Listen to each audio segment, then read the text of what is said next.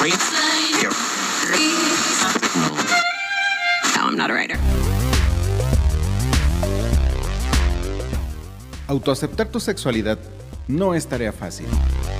Salir del closet tampoco. Tenemos historias que pueden ayudarte o inspirarte. Bienvenidos al podcast No, Soy, moda.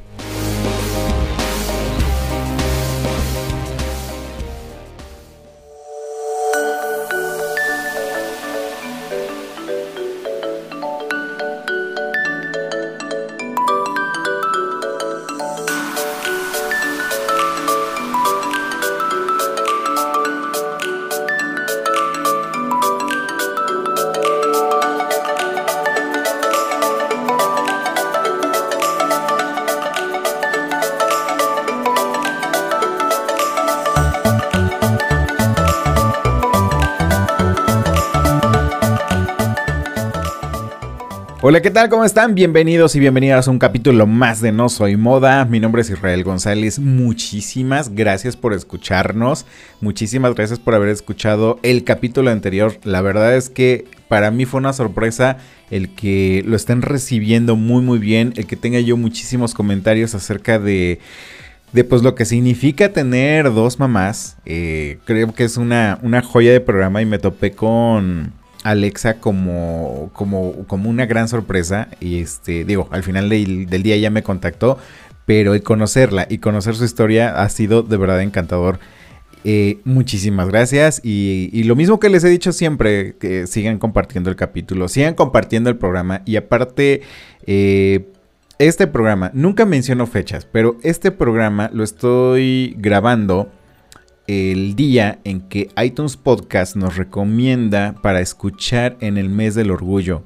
Entonces es un es una alegría que no te imaginas eh, cómo está dentro de mí, porque pues la verdad me emociona que saber que el trabajo que hemos hecho, saber que las historias que hemos contado son recomendadas y evidentemente iTunes pues es una plataforma muy muy importante para podcasters y este, y pues gracias a tu apoyo estamos siendo recomendados. Entonces, bueno, síguenos recomendando también, sigue compartiendo y este, y síguenos comentando. Y hoy, hoy también es un día muy especial. Todo, todos los capítulos son especiales. Y hoy tengo a un gran invitado que también es podcaster, eh, tiene 31 años y, y tiene mucho que contar. El día de hoy tengo con nosotros en No Soy Moda a Yayo. Yayo, bienvenido a No Soy Moda. ¿Qué onda Israel? Muchas gracias. Qué felicidad. Por fin ya se me hizo estar aquí en tu programa, ¿eh? Ya, yo veía ahí que ya varios había venido para acá y yo no había sido requerido. pues ya estamos aquí, amigo. yo, feliz, ¿eh? feliz de, de aceptar la invitación y formar parte de este espacio que de verdad me gusta mucho creo que han pasado varias personalidades de todo tipo y eso es lo que me gusta mucho de, tu programa. Muchísimas gracias, amigo. Y este, nada más, cuéntanos rápido, ¿cómo se llama tu programa? ¿Cómo te encontramos en, el mundo de los podcasts? En el mundo del podcast. Estoy como Jai o con H al final, así me pueden encontrar en todas las plataformas, este, en un programa jotero, homosexual, queer y todo lo que tenga que ver con jotería. Perfecto. Ahorita vamos a platicar de ello, pero antes. Antes me gustaría que tanto yo conocerte como que las personas que nos están escuchando en este momento te conozcan un poquito más. Y para ello, pues la pregunta básica de este programa es: ¿cómo defines la personalidad de Yayo? Wow. Fíjate que es una pregunta muy fuerte, porque este, pues a lo largo de estos últimos dos, tres años ha cambiado mucho la personalidad de Yayo. Todavía no puedo como definirla concretamente, pero creo que es un chico eh, ligeramente extrovertido. Eh, es un chico que ama eh, la extravagancia. Le gusta mucho este, ser como fluido en su sexualidad, en su expresión. Le gusta mucho, este, es un poco callado al principio, pero ya luego podemos eh, poder conversar un poquito más, pero sí, este, soy un poquito como introvertido, extrovertido, no sé, es, es raro. De verdad, es una pregunta muy difícil, nunca la había pensado y nunca me la había preguntado. Oye, pero es que eh, eh, dentro de tus podcasts, dentro de tu programa, tienes una pila Claro. bastante cabrona, bastante buena y este, y eso me hace dudar que seas un chico introvertido. No, o sea, por ejemplo, o sea, tú, tú me dices mi personalidad, pues cuando conozco a alguien nuevo sí me cuesta un poquito como, como entrar en entablar una relación, ¿no? Pero con el podcast siento que se convierte esa parte del yayo extrovertido, ¿me explico? Ok. porque disfruto mucho hacer esa parte, me gusta mucho el programa y realmente las personas y las personas que han estado ahí en el podcast, pues son personas que realmente, pues me gusta mucho su trabajo, me gusta mucho todo lo que han hecho, entonces sí me gusta como expresarme de una manera un poquito más abierta porque igual esa es otra parte mía, como que hay un contraste ahí, como que está extraño. Ok, considero entonces que es, es un buen ejercicio el conocer a Yayo en persona. Es todo un reto, es todo un reto, verdaderamente. Ah, ándale, ándale. Oye, ¿y cómo, Tú dime, a ver, cuéntame. cuál es la identidad sexual de Yayo? ¿Cómo te defines? Mira, soy un chico homosexual que, eh, como lo conté hace ratito, últimamente se ha estado descubriendo, descubriendo como un chico queer eh, no binario. Todavía estoy definiendo esa parte. Realmente es un proceso que me ha costado mucho. Es un proceso que me ha llevado un proceso de, de construcción tanto personal como, como de todo lo que con lo que crecí, mis ideales y todo ese tipo de cosas que pues con las que crecemos, pero sí está ahorita en un proceso como de fluidez de género entre algo no binario, queer más o menos, por ahí anda, pero pues todavía es algo que es un proceso largo que todavía no he definido, que yo espero que pues ya vayamos conectando un poquito más con, con las emociones. Ok. Oye, Cuéntame, ver, ¿dentro o fuera del closet? Uh, fuera, desde los 16 años. 16 años. Claro, por supuesto, claro que sí. ¿Fue, ¿Fue fácil o fue difícil salir del closet? ¿Y con quién fue la primera persona con la que saliste?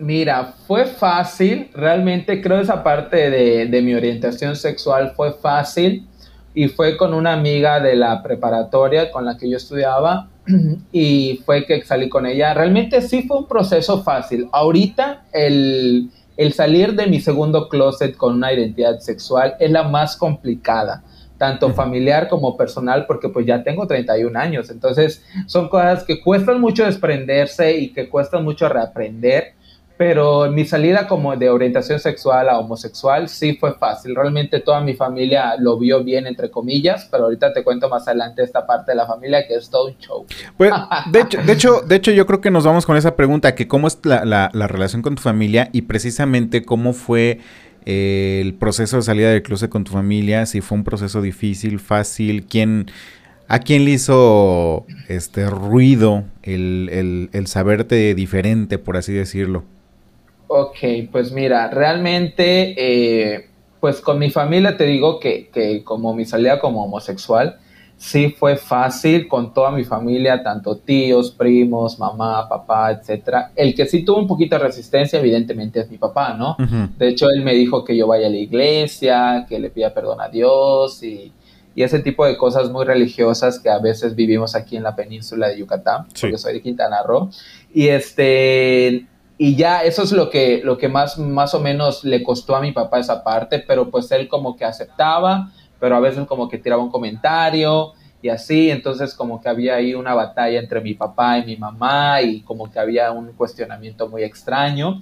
Pero pues al final de todo, hasta el día de hoy, pues llevo una mejor relación con ambos y con, con, con, con ambos, con mi papá y con mi mamá, y creo que, que, no creo, me quieren mucho, igual quieren mucho a mi pareja, que, que realmente hemos creado un lazo muy fuerte entre nosotros, y eso está, está bien cool. Em, hablando de, de familia, ¿tienes hermanos? Sí, tengo dos mayores, yo soy el bebé. Tú eres el pequeño. Claro, de 31 años, y ni modo. ¿Cómo, ¿Cómo ha sido la relación con ellos respecto a, primero que nada, tu sexualidad? Ok, pues ellos sí han sido muy abiertos. Realmente una, una hermana mayor de 38 y un hermano mediano que es de 37 por ahí, más o menos, 37, 36 creo.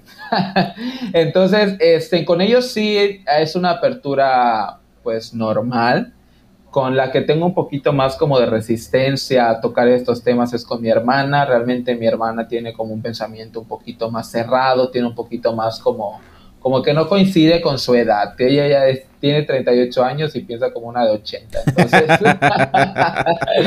entonces sí es bastante complejo entablar una relación con ella, le cuesta un poco entender eh, ese tipo de cosas, pero no está cerrada. Sí es un poquito más resistente que mi hermano, pero sí es con la que he tenido más encuentros como de discusiones, como de de estas conversaciones que a veces se dan en, en, las comidas o algo así, es con la que he tenido un poquito más de choque, igual, con su, igual que con su esposo, su esposo un poquito más machista, entonces sí, es, ajá, es un poquito como que, ah, tengo como ahí sentimientos encontrados porque pues mi hermana pues la amo, ¿no? Entonces a veces escuchar decir ciertas cosas sí como que me pesan un poquito pero pues se, controla y pues vamos a decirle se respeta entre comillas, pero pues no se meten como muy de lleno. Ok, me dices que eh, evidentemente tienes pareja. Sí. la relación con tu pareja y sobre todo con estas ideas, eh, ¿se ha podido manejar? Pues sí, fíjate que sí, realmente este ha sido como un proceso bastante grande porque yo con mi relación actual, o sea, con mi relación que tengo ahorita, llevamos 10 años de relación. Entonces, este sí ha pasado como que de un proceso tanto familiar con mis hermanos, con mis tíos, hasta el momento de hoy que ya tiene una buena relación. Me explico, al principio sí fue complicado el, en que él entra a la familia y como que ya verlo un poquito más seguido y así, como que sí tuvieron esta, esta resistencia de decir, ay, este güey, ¿qué onda? ¿No? O qué, o hubo, ¿Qué hace aquí? fue como, ajá, ¿qué hace aquí? ¿Qué hace aquí ese muchacho dentro de su cuarto de? Entonces nosotros estamos viendo películas y así, pero este... Ajá. Ajá, seguramente. Pero sí, realmente, este, ya ahorita hasta, hasta el día de hoy tenemos una muy bonita relación todos con, hablando hermanos, papás y mi pareja y yo. Entonces, sí es, es algo que nos ha costado mucho, pero que ha valido la pena, de verdad, muchísimo. ¿Has sufrido discriminación? Este, por mi orientación sexual, no hasta donde yo sé, no, no me acuerdo. No, no, no, no, realmente no. Algo muy fuerte, no. Pero, este, ahorita con este descubrimiento de una identidad sexual entre no binario y queer, en sí me ha costado un poquito como que las personas entiendan, ¿me explico? Porque hay veces que les cuesta ver cómo me he visto actualmente o expresiones que a lo mejor no tenía yo hace 3, 4 años atrás. Entonces, sí ha habido un choque muy fuerte, de hecho me ha alejado de muchas personas, este, por el mismo hecho de que yo ya no me siento cómodo en esos círculos donde pues antes me desenvolvía, ¿no? Porque pues a veces estamos acostumbrados a, a un chico, por ejemplo, yo hace 3, 4 años atrás, pues yo era un chico muy heteronormado, de gimnasio, ropa deportiva, este, en todo este tipo de cosas que a veces estamos como viviendo para sobrevivir y que no nos juzguen y que no nos critiquen y no ser como discriminados. Pero de un tiempo aquí el poder fluir un poquito más con mi expresión, con mi género y este tipo de cosas, sí me ha tenido, sí he tenido bastantes fuertes discusiones tanto con amigos, les he tratado de explicar, hay unos que no entienden, algunos que sí, mi familia me hace como un año iniciando la pandemia me tuve que alejar de ellos porque realmente hay una resistencia muy fuerte en que tienen miedo a lo desconocido, ¿no? Realmente han, han visto un cambio en mí que, que a mí me hace este, un chico más completo del que, del que era hace como cuatro o cinco años atrás. Entonces, este cambio como que a veces no lo entienden, eh, son un poquito pasivo-agresivos con comentarios, entonces sí, no es algo que no me gusta y que sí he, tenido como la necesidad de poner límites, entonces trato como de, de llevar un poquito de, de dónde ir y dónde no ir. Y si no voy pongo límites y ahí voy. Eh, acabas de mencionar algo que para mí es bastante importante porque igual yo he tenido conflictos con amigos pero yo sí me considero de una, una imagen heteronormada, una imagen, eh, pues digámoslo así, este, cisgénero completamente, ¿no? Eh, ¿Qué tanto podría eh, influir negativamente el, el, ser una persona heteronormada dentro de la comunidad? Porque mucha gente defiende que por qué tenemos que ser así, pero también hay otras personas que nos sentimos a gusto con, con ello y no precisamente con ello comprometemos ni nuestra imagen ni nuestra sexualidad. ¿Tú qué opinas? Ok, wow, bastante fuerte. Estás, con todo con las preguntas, ¿eh? me agarras en curva, pero ok, aquí vamos. ¿Estás listo? Venga.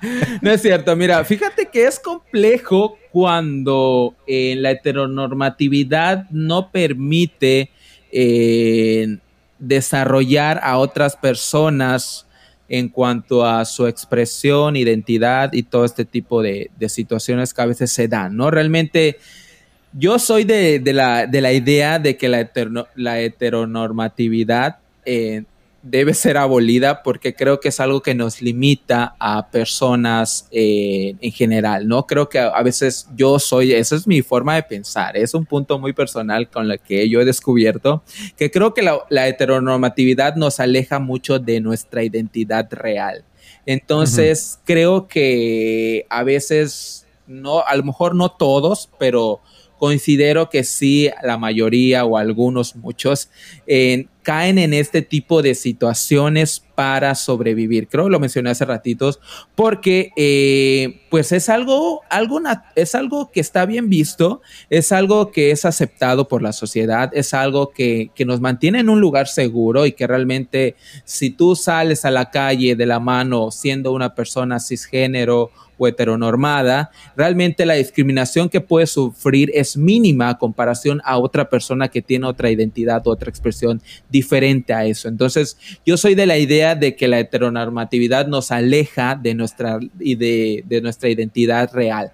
Entonces, yo a veces sí tengo mucha resistencia a ese tipo de, de cosas porque a veces la misma sociedad en relaciona el hecho de que un homosexual lo relaciona cómo debe verse un homosexual, ¿no? Si, si tú no cumples con unos estándares normativos dentro de una comunidad que es eh, socialmente aceptada, de una forma de vestir, de una forma de expresarnos y así, realmente tienes una, un privilegio, el privilegio de, de no ser discriminado y poder estar en un lugar seguro sin eh, estar expuesto a otro tipo de comentarios, otro tipo de agresiones incluso, ¿no?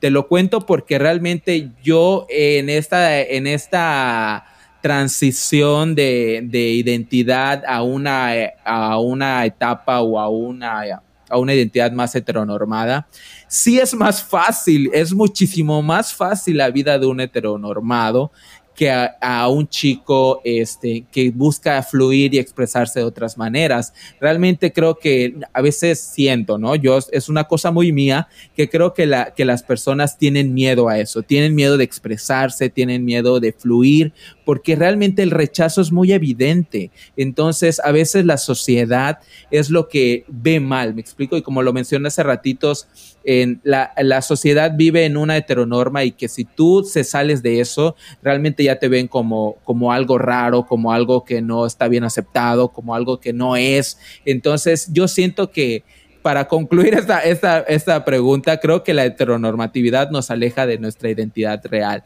Pero pues yo eh, yo entiendo y yo acepto a los chicos que son en cisgénero y que fluyen con su identidad de, con las que se les fue asignada.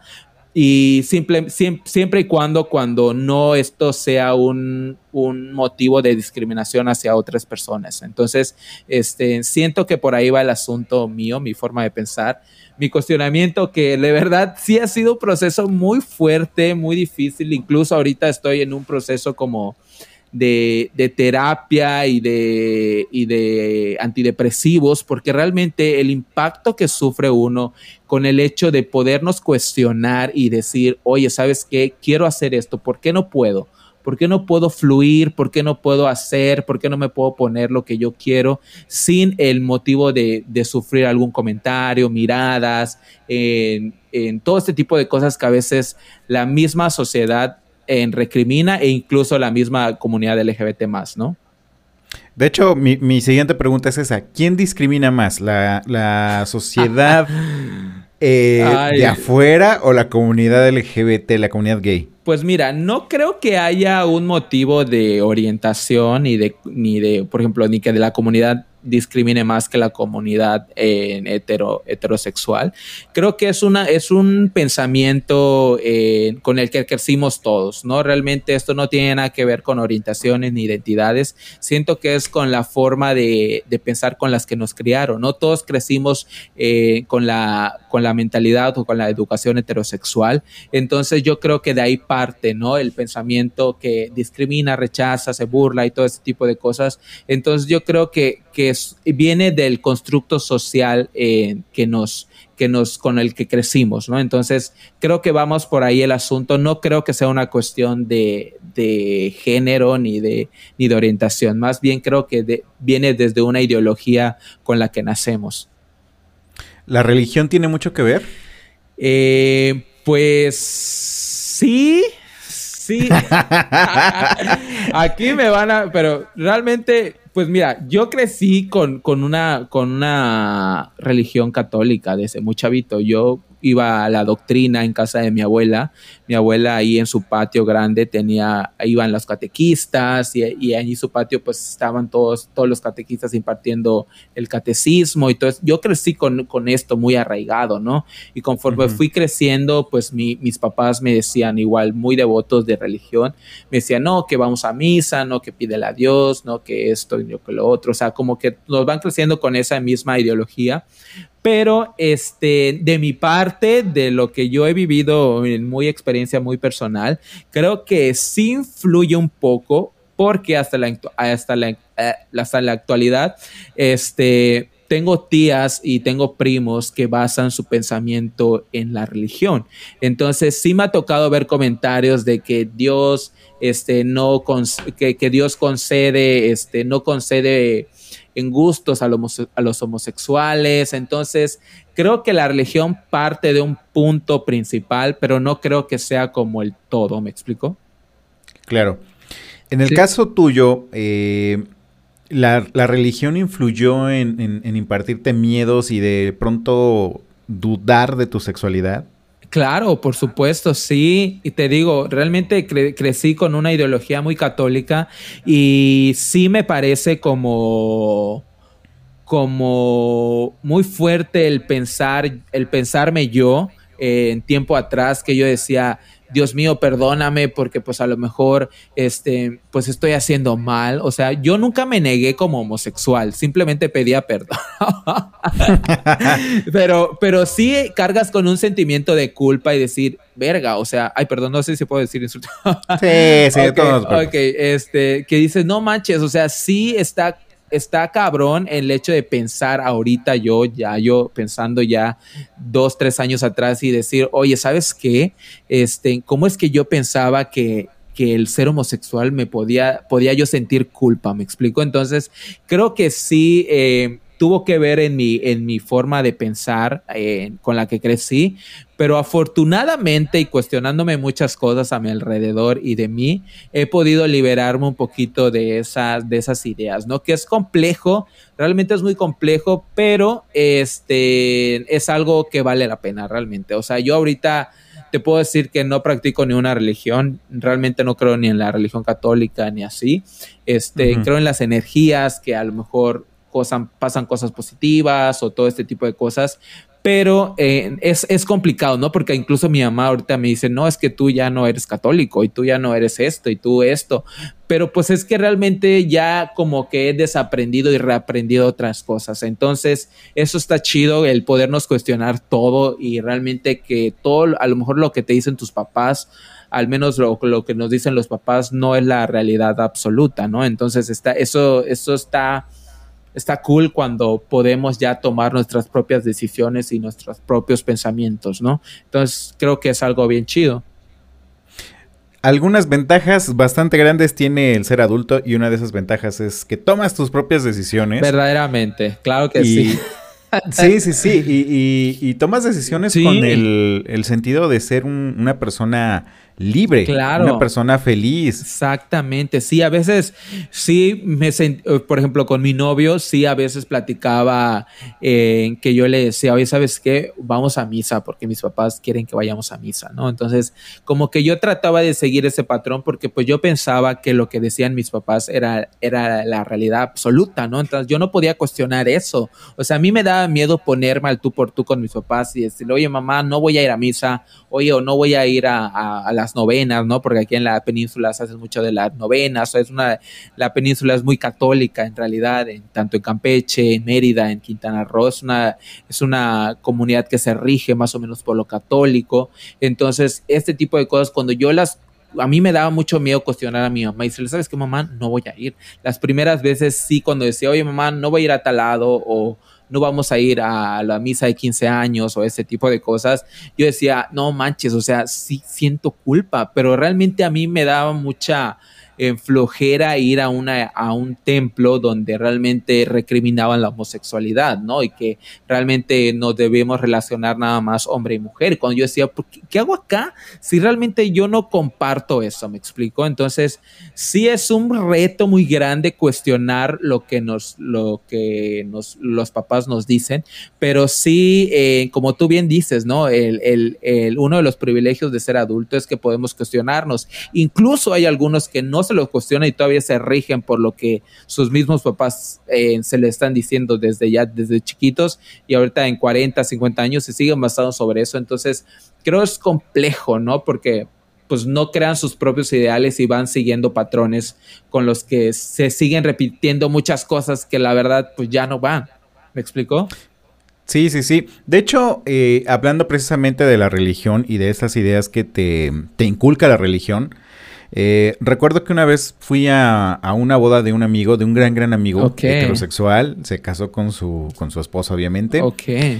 Eh, este chico tiene una hermana que es lesbiana. Eh, esta chica ya vive con su pareja desde muchos años. Ok. Y, y pues yo estaba yo ahí presente, o sea, por lo menos, por lo menos el novio tenía a, a dos conocidos homosexuales. Ok.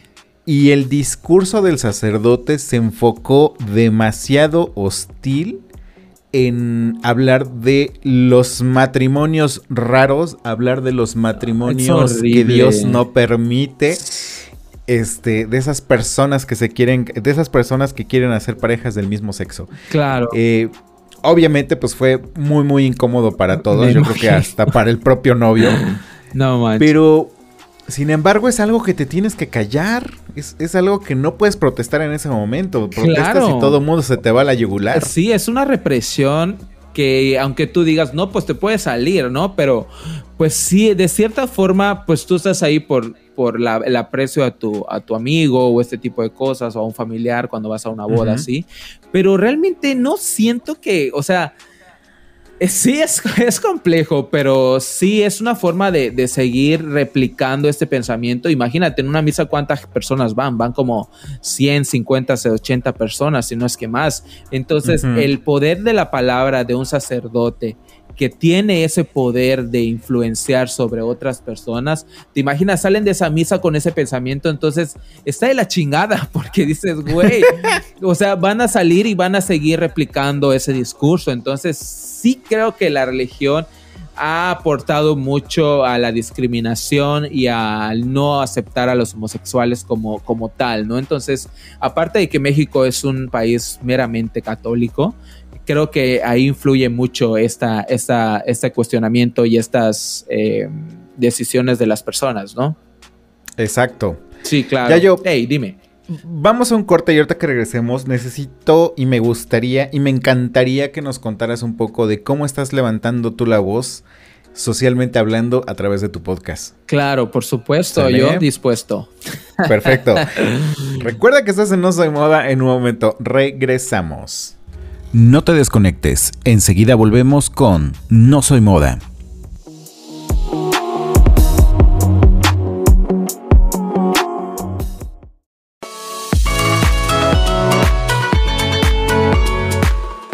Con pluma, sin pluma, con traje o bata, fitness o geek todos cabemos en este espacio.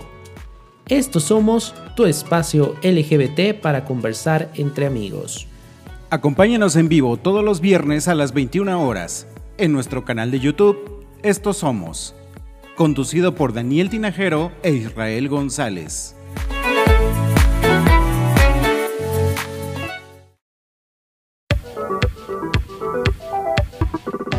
¿A ti que te gusta la tecnología? Te traigo las últimas noticias y entrevistas. Sintoniza Hypertech haciendo de la tecnología un aliado. Escucha en Apple Podcast, Spotify y otras plataformas digitales.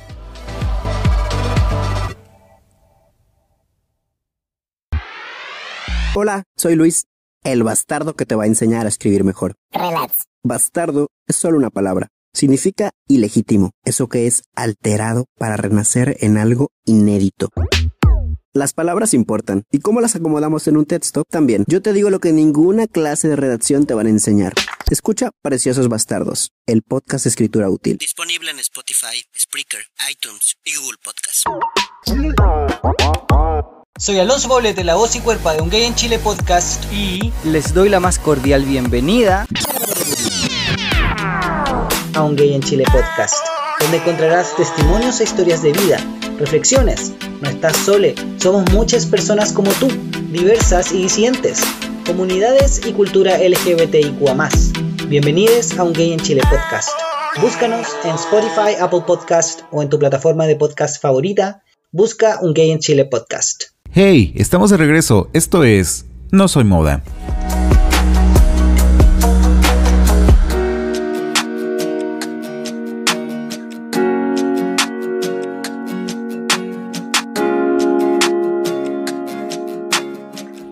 Y ya estamos de regreso aquí en No Soy Moda. Te recuerdo que estamos platicando con nuestro amigo Yayo. Así es. Estamos platicando de religión. Oye, qué apasionante este tema. Güey, o sea, no, es algo que nunca había platicado, pero yo tenía aquí ganas de soltarlo. La verdad es que nunca, nunca, había conversado de religión, pero sí hay muchas cosas que debemos tocar y que realmente debemos cuestionarnos, ¿no? Nosotros hasta, nosotros como homosexuales, me da mucha...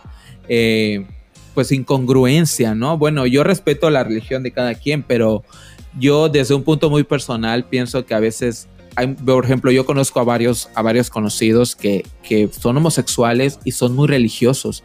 Me explico, pero ese mismo de homosexuales son los mismos que tienen un, un comportamiento muy feo. Entonces, digo, ¿de qué te sirve ir a, a, la religión si realmente no vas a, no va a coincidir lo que dices con lo que haces, ¿no? Entonces, uh -huh. ahí hay una cosa media extraña, pero pues mira, aquí vamos respetando todas las, todas las religiones. Exacto. dicho, dicho sea de paso, eh, en uno de los programas anteriores que tenemos, entrevistamos a Miguel Manjarres y Miguel Manjarres es, es gay, es sacerdote, está casado.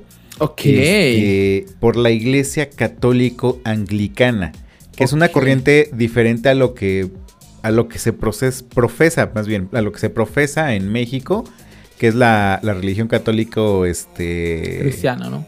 Cristiana, exactamente.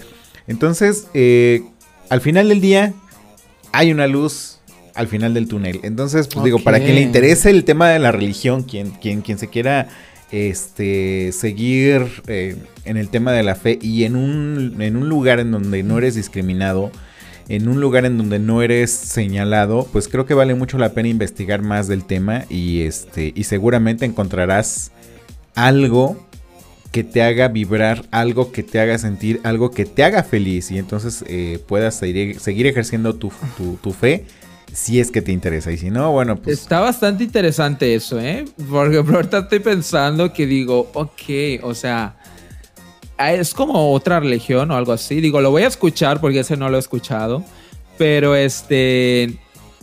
O sea, ¿es como otra religión o como...? No, es la base es católica, simplemente este, está regida por otras reglas.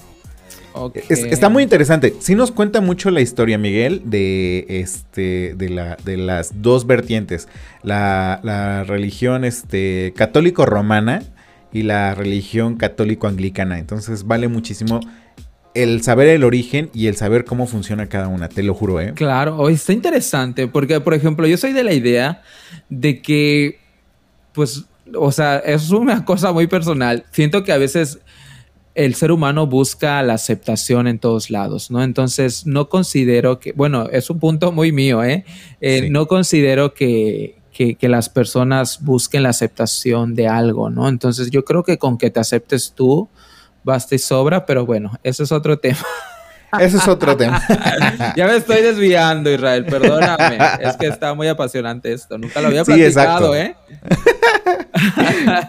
Oye, em, cuéntame. Sí, dime, ¿qué quieres que te cuente? Tú, tienes una forma de levantar la voz y es a través de un micrófono, es a través de un proyecto. ¿Cómo se llama tu proyecto? ¿Y qué estás haciendo con él? ¿Cuál es tu intención? Mira, ese proyecto me ha dejado mucho. Este, el, el proyecto se llama Yayo, es Yayo o Yayo, como yo me llamo. Es un juego de palabras que ahí me inventé y que realmente lo quise hacer muy personal. Realmente, como yo lo mencioné hace ratito en, en, en, cuando empezamos el, podcast, el episodio con, contigo, eh, realmente yo era un chico muy heteronormado, desinformado, en que tenía unos pensamientos bastante tontos porque no tenía la información a la mano, ¿no? Entonces, este, pues yo realmente pues cuando yo estaba en la universidad apenas existía el Facebook, entonces era algo que, que, todavía estábamos descubriendo a través de las redes sociales. Entonces, este, yo en mi querer eh, ver en redes sociales tantas cosas que pasaban dentro de la comunidad LGBT y que yo decía, ¿qué es esto? ¿Por qué yo no sé esto? ¿Me explico? Entonces yo decía, o sea, ¿cómo es que esa información no ha llegado a mí si yo soy parte de la comunidad? ¿Por qué hay tanto desinterés de mi parte y no he querido aprender estas cosas? Porque creo que como, como homosexual es, es tarea mía aprender todo lo que conlleva ser el, ser homosexual, ¿no? Entonces, eh, realmente ha sido, ha sido un proceso tanto personal como, como alzar la voz porque creo que muchas veces la comunidad LGBT, LGBT más allá afuera, hay mucho desinterés y hay mucha apatía en querer reaprender y querer conocer más de su propia comunidad, ¿no? Entonces, el proyecto inicia a partir cuando yo, pues dije, necesito aprender cosas, necesito... Eh, aprender qué es ser homosexual, qué es todo lo que mi historia, en todos los pros, los contras, mis luchas, mis resistencias, mis problemáticas, mis, mis alegrías, porque hay, hay muchas cosas que, que, que como homosexual eh, nos dan mucha felicidad y muchas veces las, las recriminamos por, por ser miedo a, a la a la discriminación, ¿no? Entonces, en todo este tipo de cosas he podido conectar con el podcast. Realmente es un, es un proyecto que me ha puesto eh, al borde del, de, de, la ansiedad, del miedo, porque pues este proyecto yo lo empecé solo. Realmente, antes de la pandemia, yo como cinco meses antes, la pandemia empezó en marzo, yo por ahí de noviembre, octubre del año anterior, yo ya había comprado todo mi equipo y dije, ya necesito yo hacer el podcast, necesito saber más de mí, necesito contar mi historia, porque pues soy un chico en deconstrucción, que no sé nada realmente, yo soy homosexual, que va a aprender también en el podcast y que el podcast, ese es el objetivo, ¿no? Que juntos aprendamos todos y todos y todas. Eh, para, para estar un poquito más empatizados con nuestra propia comunidad. Entonces ya llegó la pandemia y dije, pues estoy aquí en mi casa encerrado y dije, creo que esto es una señal. Realmente a mí la pandemia sí me ha dejado cosas buenas, entre comillas, creo que me ha servido para ponerme este proyecto yo solo, porque al principio cuando yo compré todo el equipo, dije, ahora con quién lo voy a hacer. O sea, nunca me pasó a la cabeza decir, pues lo voy a hacer solo. Aparte que me daba mucho miedo emprender un proyecto solo de este nivel, ¿me explico? Por miedo, por inseguridades. Yo era un chico que en el salón de clases le daba mucho miedo exponer su punto de vista, porque en, varias ocasiones yo exponía mi punto y, los, y los, mis compañeros se reían de mí o me tomaban a burla o no me tomaban en serio. Entonces, todo eso se me fue quedando y al momento de que yo dije, voy a hacer un programa donde voy a exponer puntos de vista y realmente mi punto de vista nunca ha sido aceptado, pero eso ya fue cosa mía con la que yo crecí y con lo que me dejó marcado en mi, en mi desarrollo escolar, ¿no? Entonces, eh, eso, eso fue, fue un miedo que yo dije, ¿cómo voy a hablar y voy a decir? La gente me va a decir, este tonto que, que sabe, ¿no? Entonces, exactamente, sí, pero ya es una cosa muy personal con la que ya quedamos después de tanto bullying, con los que, que nos quedamos marcados y nos marca ya en una vida adulta que dices, no mames, o sea, tan dañado estoy, no puedo hablar en micrófono y que dices, órale, o sea, de verdad es algo fuerte cuando hablamos de bullying, cuando hablamos de, comentarios que ridiculizan, entonces todo este tipo de cosas es bastante fuerte y es bastante cierto, ¿no? Entonces, este, yo con este proyecto empecé y dije, pues no hay nadie, estuve buscando amigos, oye, vamos a hacer esto, vamos a hacer lo otro, las ganas siempre estuvieron, pero nadie se me apuntaba ni nadie me decía, oye, sí, vamos a hacerlo, porque les da miedo, incluso a otros amigos, en amigues LGBT, este, yo les decía, oye, vamos a hablar de, de la comunidad, ay, no, qué, qué, qué, hueva, qué flojera, que no sé qué, yo sí, güey, ¿por qué nadie quiere aprender conmigo? entonces, entonces, eso fue lo que me orilló y dije, pues ni pedo, tengo que hacerlo solo, y así me aventé y realmente ya vamos más de un año que ha, servido mucho para poder conectar con, la audiencia, para poder este, exponer todos esos temas que a veces no se tocan o a veces se tocan muy poco tanto con, con la gente que, que, nos escucha y realmente ha servido para, para, aprender yo también, porque ahorita desde que empezó el podcast yo ya siento que ya no soy el mismo, me explico, tanto en, en, poder encontrar una identidad un poquito más fluida entre mis géneros. Eh, me ha ayudado mucho escuchar tantas historias, en la historia de chicas trans, la historia de activistas, en el podcast también me ayudó a, me ayudó a integrarme a redes de activismo entonces, todo este tipo de cosas han conectado perfectamente con este proyecto. Ahorita, pues sí, estoy en varios grupos de activismo donde estamos haciendo trabajos aquí en la ciudad donde yo vivo, en redes sociales, en todo este tipo de cosas. Entonces, todo ha ido embonando poco a poco y quiero que, que eso es lo bonito, ¿no? Realmente yo me siento muy contento de la persona que soy ahorita y que, y que realmente me siento más conectado con mi propia identidad, que realmente eh, fue, eh, como lo mencioné hace ratito, ha sido un proceso muy difícil, pero creo que el poder escuchar, el poder eh, ver a otras personas con las que puedo platicar, con las que puedo conectar, y antes yo me sentía como que es que yo no me puedo, yo no me puedo vestir así porque eso me van a decir que estoy loco o que voy a decir que soy, que soy una jota o que me van a decir que soy una loca. Entonces, el saber que hay otras personas allá afuera con el mismo pensamiento y con las mismas ganas de poder fluir y expresarse como a nosotros nos gusta y saber que está bien, es algo que me ha dicho, wow, o sea, yo, yo no era el que está, yo no era el que estaba mal, ¿no? La sociedad en general es la que está mal y la que si me se burlan de mí y si yo salgo a la calle en tacones, si yo salgo en la calle con una bolsa y si yo salgo a la calle con medias o ese tipo de cosas, no es cosa mía, es cosa de una sociedad que está mal educada, que no tiene, en, este, no tiene empatía con las demás personas y no saben el impacto que pueden llegar a tener esas personas con, con sus comentarios, ¿no? Realmente ha sido bastante complejo adaptarme a la cuestión familiar, a la cuestión con mi pareja, porque igual mi pareja sufre un cambio de mis comportamientos que realmente yo le agradezco mucho de corazón que él ha hecho, siempre me ha dicho, sabes qué, hazlo si tú te sientes a gusto, yo te voy a apoyar como seas, yo te voy a estar aquí siempre contigo. Entonces, esa parte de apoyo más que familiar que que de mi pareja, o sea, que mi pareja ha sido como el que me, cuando yo me siento mal o yo me siento triste o cuando tengo crisis en mi depresión, en mi ansiedad, por ese tipo de cosas, y él es el que me dice, oye, ¿sabes qué? Hazlo, ve, hazlo, eh, si te gusta, póntelo, etcétera, etcétera, etcétera. Es algo que a mí me ha ayudado mucho y el escuchar a otras personas que, que me escriban y que me digan, oye, ya yo qué chingón, oye, me gusta mucho lo que haces, incluso amigos me dicen, es que eres, eres, eres una persona que es, eres muy congruente con lo que dices con lo que haces.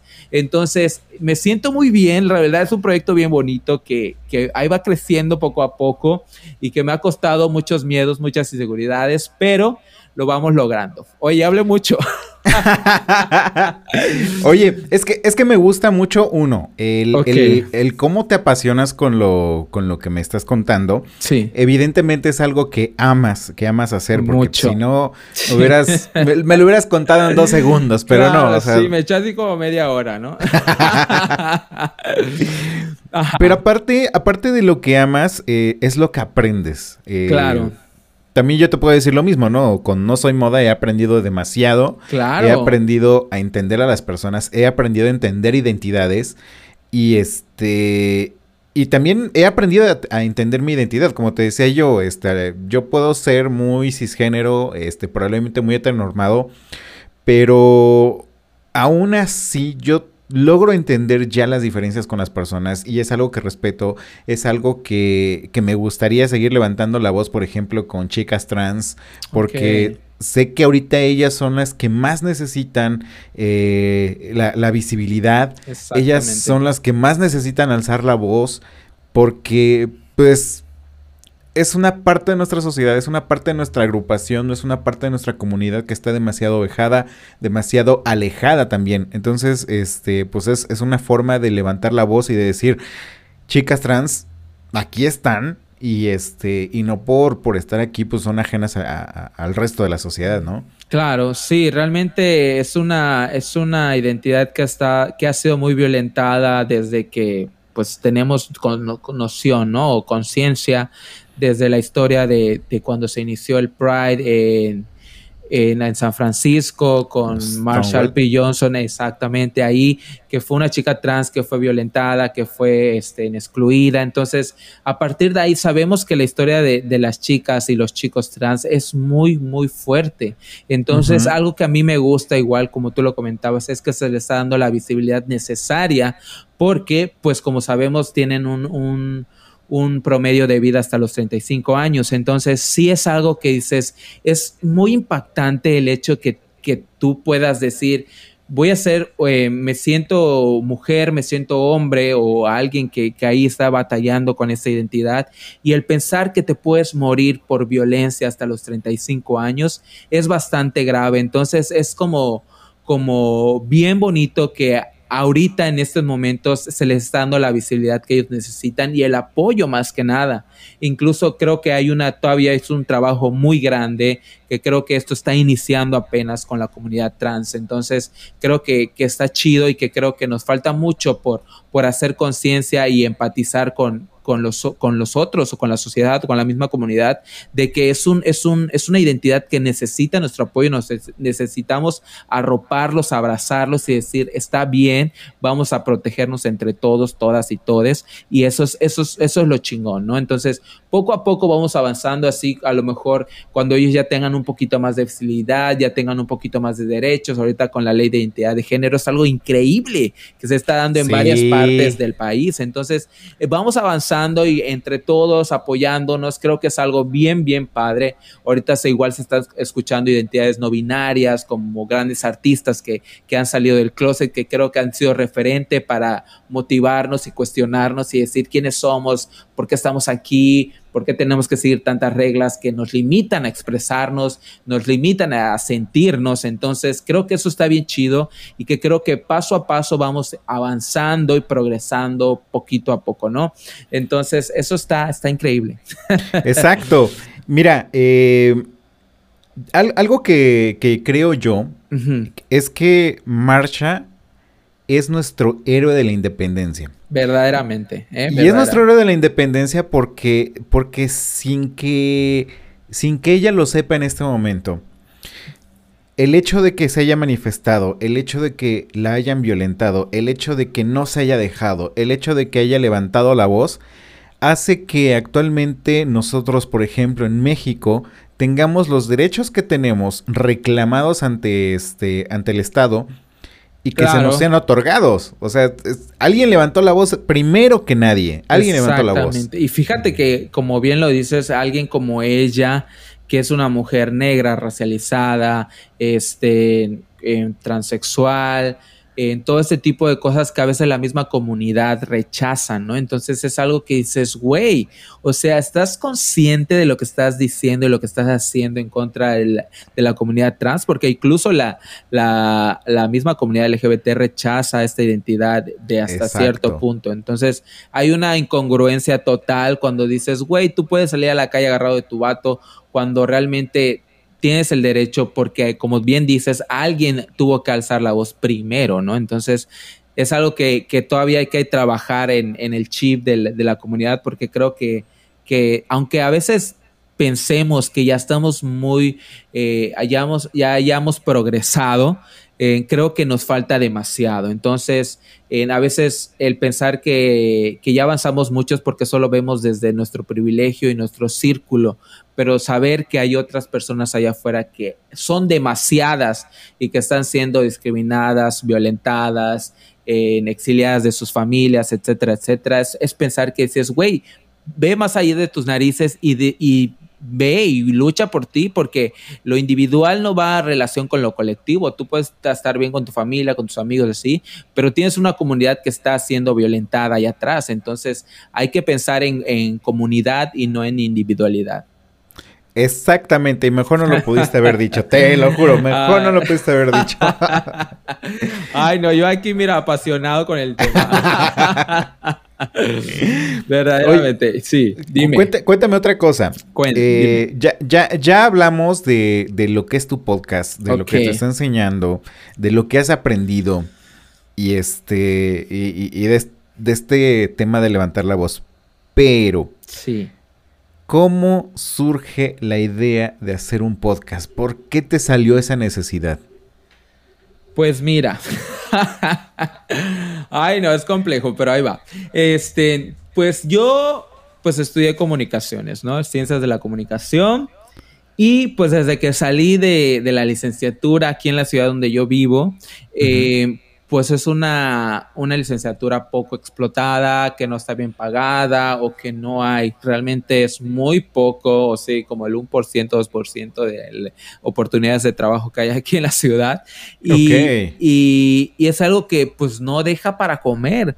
Entonces, pues yo salí de la escuela y mis papás me dijeron, ¿sabes qué? Búscate trabajo el que sea, porque yo ya no tengo dinero para, para pues mantenerte, ¿no? Realmente yo estoy en una, en una escuela de, pues de paga y pues mis papás como que pues vivían bien, pero hacían un esfuerzo para pagarlo, entonces me orillaron a decir, ¿sabes qué? Pues voy a buscar algo de lo que sea, porque pues necesito yo sobrevivir y comer y disfrutar la vida, ¿no? Entonces me, me, alejé de todo de, la, de las ciencias de la comunicación y entré a un trabajo Godín, y de oficina, donde saco copias, donde tecleo oficios y cosas que realmente a mí me aburren muchísimo. Pero es un trabajo que pues me ha dado la oportunidad de crear en otras cosas, ¿no? entonces, pues yo antes de cumplir los 30 años, eh, tuve como esa crisis de los 30, muy famosa. Entonces yo dije, o sea, dije, solo estoy aquí en una oficina sentado, tecleando oficios, sacando copias, yendo por el café, etcétera, etcétera, etcétera. ¿Y qué estoy haciendo en mi vida? O sea, ¿cómo es que, que, que, que voy a crecer yo como persona o en lo profesional o este tipo de cosas que a veces ni nos siquiera nos cuestionamos, simplemente porque tenemos un sueldo base, a veces no nos cuestionamos y decimos, ah, pues estoy bien aquí, me pagan de quincenal y todo este tipo de cosas, pero no nos cuestionamos el hecho de decir, aquí te vas a envejecer, aquí vas a morirte en esta silla, en este escritorio. Entonces fue que entre esa crisis, la verdad sí fue el inicio de la depresión en la que me encuentro y esta, esta, estas crisis de ansiedad. Y y sí, o sea, fue cuestionarme y decir, güey, pues, ¿qué estudiaste, no? Y realmente, como te digo, yo eh, creo que lo comentamos fuera, fuera de micrófono, que yo pues sí siempre estuve como, yo estudié comunicación, pero por ejemplo yo era el que cargaba los cables o el que animaba el, equipo, pero nunca fui como que de los que participaban en locución o en frente a cámaras o este tipo de cosas, porque realmente yo era un chico muy introvertido. Entonces, este, me daba miedo, me daba pena. Dos veces hice casting para radio, me dijeron, no, no tienes voz, no tienes dicción, no tienes esto, no tienes lo otro. Entonces yo dije, ah, pues mi, mi, trabajo aquí en el mundo es ser un godín, tentado a la oficina, ¿no? Entonces, este, después de toda esta explosión de redes sociales, plataformas digitales y todo este tipo de cosas, y el ver que yo puedo crear mi propio contenido fue algo de que yo pude decir, wow, o sea, ¿qué onda?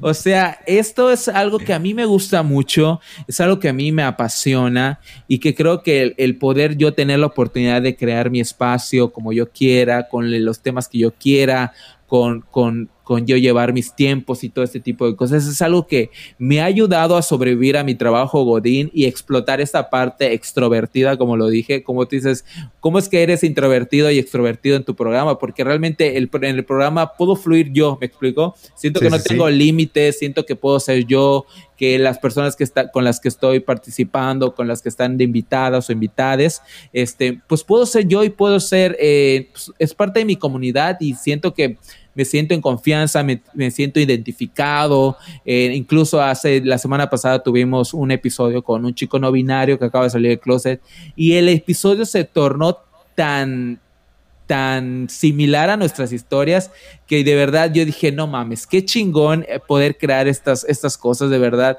Es algo que a mí me ha ayudado mucho, como ya lo repetí. Entonces yo dije, ¿cómo es que puedo yo crear mi propio, mi propio contenido?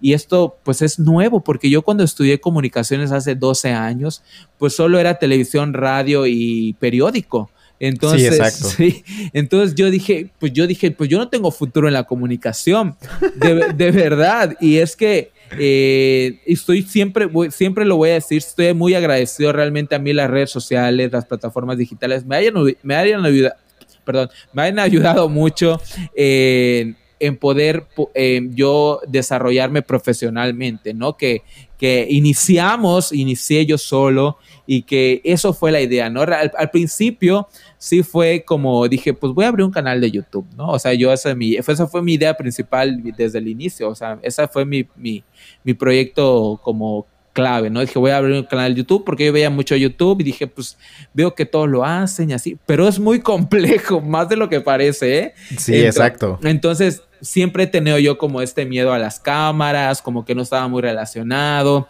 Aparte, como yo dejé de relacionarme y de conocer un poco más de la comunicación, de todas las herramientas de la comunicación, realmente yo no sabía nada ya, o sea, todo cambió, o sea, yo, yo no tenía conocimiento de nada, o sea, como que empecé desde cero, ¿me explico? Porque ya no tenía nada que ver lo que yo estudié hace 12 años con lo que actualmente están viendo los chicos de comunicación. Yo tengo amigos que están estudiando comunicación ahorita en la universidad y dices, güey, ¿por qué yo no llevé eso? o sea, están llevando marketing digital en redes sociales, en community manager, todo ese tipo de cosas que dices, güey, qué chingón. O sea, sí siento como así como como, como rencor, no rencor, pero así como dices, ay, madres, o sea, a mí me hubiera llevar esto, ¿no? Entonces, el, al poderme yo hacer autodidacta a través desde que inicié el, podcast, sí me ha ayudado mucho a, reaprender todo, ¿no? Porque pues te digo, empecé de ceros y ya. Entonces, eh, la idea fue de que yo iba a iniciar un, un canal YouTube y me puse la cámara enfrente y dije, no, esto está saliendo horrible, me, veo mal, no sé ni hablar en frente a las cámaras y todo el show, ¿no? Entonces dije, ok, pues bueno, y lo suspendí, o sea, suspendí, dije, bueno, creo que no soy bueno para youtuber, ¿no? Entonces, entonces una amiga me dijo, ¿ya escuchaste los podcasts? Y yo así como que no, y ya ella como que me fue metiendo un poquito más las ideas y empecé a escuchar podcasts, ¿no? Creo que el primero que escuché fue ese que es muy famoso ya de que se llama Se Regalan Dudas y y lo empecé a escuchar y dije, ay, wow, qué interesante. O sea, y dije, ok, está, está cool. Y ya empecé a ver que habían más podcasts y que habían otros que estaban iniciando. Y entré a YouTube y vi que es una plataforma que se está explotando apenas. Y dije, ok, pues vamos a hacer la prueba. Y ya, por ejemplo, practicaba, no, yo mientras cocinaba, yo estaba hablando, sí, porque yo siempre quise ser locutor. Me acuerdo que en, la universidad unos amigos tenían un programa y yo decía, invítame, quiero hablar en el micrófono, invítame, que no sé qué y ya no, o sea, y me invitaban y así todo mal, así ni tenía, o sea, era muy tímido realmente, pero este, yo así mientras cocinaba, mientras escuchaba los podcasts, yo hablaba, ¿no? Oye, bienvenidos, no sé qué, y yo hablaba así. Entonces dije, oye, creo que está fácil, ¿no? Me pongo, me pongo el micrófono y me quedo mudo. Pero, a todos nos pasó, yo creo que a todos nos pasó. Claro, verdaderamente. Y, y, yo dije, ok, bueno, tengo que aprender a fluir. Este, pues seguía practicando, ¿no? Yo mientras limpiaba mi casa, mientras iba al trabajo y así yo hablaba, ¿no? En mi mente o hablaba, ah, estaba hablando como loco mientras iba caminando. Entonces, ya conforme fui practicando un poquito más mi dicción, mi fluidez, pues dije, vamos a, sentarnos, vamos a grabar el primer episodio. Fueron como 50 pruebas, si no es que más, para que salga el primer episodio, porque yo así como que no me gusta, ¿por qué dije esto? Y lo borro y que no sé qué. Entonces, poco a poco ya fui agarrándole práctica. Este, la verdad es que cuando me dicen, güey, tienes una buena voz, tienes una buena dicción, dije, ay, no mames, ¿cómo puede ser eso?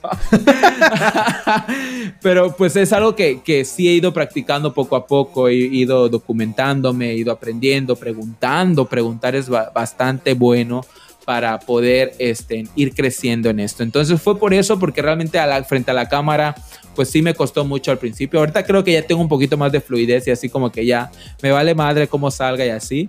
Pero este, hasta ahorita, pues el, el, proyecto solo es por, por, por audio. Y yo sí quisiera más adelante como hacerlo ya un poquito más con, con video, pero tampoco sé como mucho editar el video, ¿no? Entonces es algo que me exijo mucho a veces yo mismo y digo, no, es que quiero que salga así, así, a veces no me sale, entonces me frustro y dije, ay, no, a la chingada lo dejo. Entonces continúo con lo mismo, pero pues las intenciones están ahí y queriendo aprender más cosas, pues eso es lo que, que me ha brillado este proyecto. ¿Dónde escuchamos a Yayo? ¿Dónde lo podemos encontrar? Mira, nos escuchan en todas las plataformas. Bueno, no en todas. Ahorita solo estoy en tres. Estoy en Spotify, Apple Podcast y Google Podcast. Ahí estoy. Ah, y. ¿Cómo se llama esta? iBox. Ahí estoy. Y ahí estoy en esas cuatro plataformas. Ahí pueden encontrarlo. Episodio todos los miércoles. Eh, para que ahí estén pendientes, denle seguir al podcast para que les aparezca el episodio nuevo. Exacto, exacto. Eso es muy importante para que nos, sigan, para que nos conozcan, para que en este caso pues, pues tengan esas joyas de, de Yayo. Ay, muchísimas gracias Israel. Oye, redes sociales, ¿dónde te podemos encontrar? Mira, estoy en tres redes sociales. Estoy en una fanpage en Facebook. Estoy como Yay o ahí vamos este, compartiendo los episodios todas las semanas. Ahí igual contesto algunos mensajillos que me hacen llegar. Y en mis redes sociales personales, que estoy como arroba soy guion bajo Yayo con H al final, tanto en Instagram y Twitter. Igual ahí me pueden comentar, a veces ahí me escriben algunos chicos, oye, me gustó mucho el episodio y así. Entonces ahí estoy contestándoles todo lo que ustedes quieran. Amigo, de verdad, muchísimas gracias. Creo que nos va a faltar mucho tiempo para seguir platicando. Ay, sí, yo mira, ya vi que ya pasamos más de la hora, creo. Exacto. Pero no, no, hay problema por ello. Pero de todas formas, muchísimas gracias por compartirnos. No, todo esto, de verdad. es, valioso para nosotros. Te digo, pocas veces me han entrevistado. Creo que lo más fácil es entrevistar, pero ahorita sí ando un poco nervioso, ¿eh? Así que si me ven un poquito. no se notó. No se notó. si me ven un poquito diferente al podcast es porque aquí yo estoy siendo el entrevistado, ¿ok? Exacto. Entonces, pues no, te olvides de seguir este el podcast de Yayo, ¿sale? Claro. Y pues muchísimas gracias a ti también por escucharnos. Recuerda que si estás en iTunes Podcast, por favor, por favor, regálanos un comentario, eh, regálanos estrellitas, las que tú consideres, y se puede cinco mejor. Eh, pues eso nos ayudará a calificar el programa, a llegar a más y más y más personas. Igual síguenos en nuestras redes sociales, en Instagram como no soy moda-podcast, en Twitter como no soy moda-p y en Facebook como no soy moda el podcast. Ah, y por cierto, también ya estamos en YouTube, estamos subiendo la tercera temporada en YouTube. E igual, en algún momento ya estamos produciendo material adicional que podrás ver y escuchar exclusivamente en YouTube, ¿sale? Eh, pues nada, Muchas gracias por escucharnos. Nos escuchamos la siguiente semana. Adiós.